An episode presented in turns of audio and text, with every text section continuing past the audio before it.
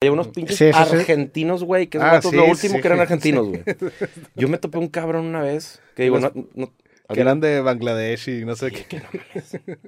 bien random un día en- estábamos pidiendo de cenar en un pinche mercadito igual y veo un vato al lado de mí con lima de Argentina tratando de hablar con el güey que estaba pidiéndole la comida. Y dije, güey, pues argentino, déjame le digo en español porque estaban tratando en inglés. Y de que no, güey, te está diciendo esto, esto, esto. De que, ah, I'm sorry, don't speak, don't speak English. They don't speak Spanish. Y yo de que no hablo, no hablo español. De que, ¿dónde eres? Mi hijo, soy de Canadá. Se me hace que además era un canadiense que le mama a Messi. Pero de esos güeyes que había brasileños, argentinos. de- De Inglaterra. Pero a ver, Francia. Puro pedo. En- sí, sí estaba muy sospechoso porque incluso había, ah, previo a que yo llegara, sí vi videos y me tocó ver gente con la camiseta de Argentina, que ni siquiera la camiseta Argentina, decía Argentina fan. O sea, era, era una camiseta Pero que, no, sí les pagaron. que güey. no sé quién la hizo, me imagino que el gobierno de Qatar.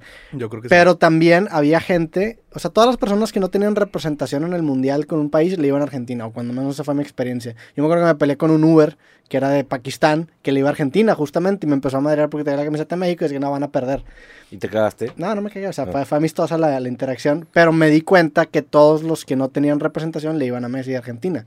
Que eso es otro tema, güey. El, el debate de Argentina, o perdón, de Messi contra Cristiano Ronaldo, Messi culturalmente es muchísimo más relevante que Ronaldo. O sea, la cantidad de camisetas de Messi que había en, en Qatar eran 10 veces más que la cantidad de Ronaldo. Eso a mí me impresionó mucho. Yo creí que iba a estar más balanceado. Sí. Bueno, se dice por ahí que está arreglado para que Argentina gane.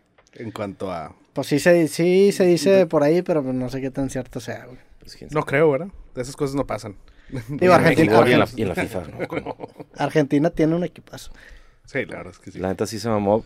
Y lo que platicaba hace ratito del, del ambiente, el del, del ambi- el del ambiente del Argentina-México sí estaba heavy. Estuvo tenso. Fue el único estadio donde dije, ay cabrón, qué pedo, aquí no vamos a hacer desmadre, aquí no vamos a hacer pedo, porque estos güeyes te agarran a putazos. Un vato enfrente de mí, cuando mete gol Messi, nosotros nos tocó estar en esa esquina, a donde va a celebrar. El vato empieza a llorar como su puta madre, pero... el argentino, llorar. Sí, llorando, cabrón. Pero estos güeyes son de, la, de los de la hinchada que no se sientan.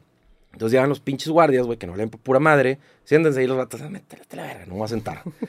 y sí se notaba que estaba pesado. De hecho, en ese mismo partido me dio un video que estaban agarrando putazos, güey. Ah, los sí, argentinos sí. y los mexicanos. Y todos los demás partidos, no, hombre, güey. La neta, Tranquilo. yo no, lo- los de Arabia también eran bien crecidos. eran, güey. eran odiosos, güey. Era- eran cagantes, sí. Sí. Los de Argentina eran, er- bueno, y no queremos generalizar porque la neta es que hay argentinos que no son así, pero sí había argentinos violentos. O sea, yo esa vez en la, en- en la fiesta sí estuvo, porque fue un pedo, güey. O sea, estábamos en la fiesta y yo estaba hasta el pito y me acuerdo que estaba con Luisito Comunica. Y de repente como que llega un argentino y lo reconoce y le dice, "Ey, ven para acá, pero le dice como que muy agresivo y este dato le dice, pues güey, no soy tu perro, o sea, no, ven para acá, ven tú para acá si quieres.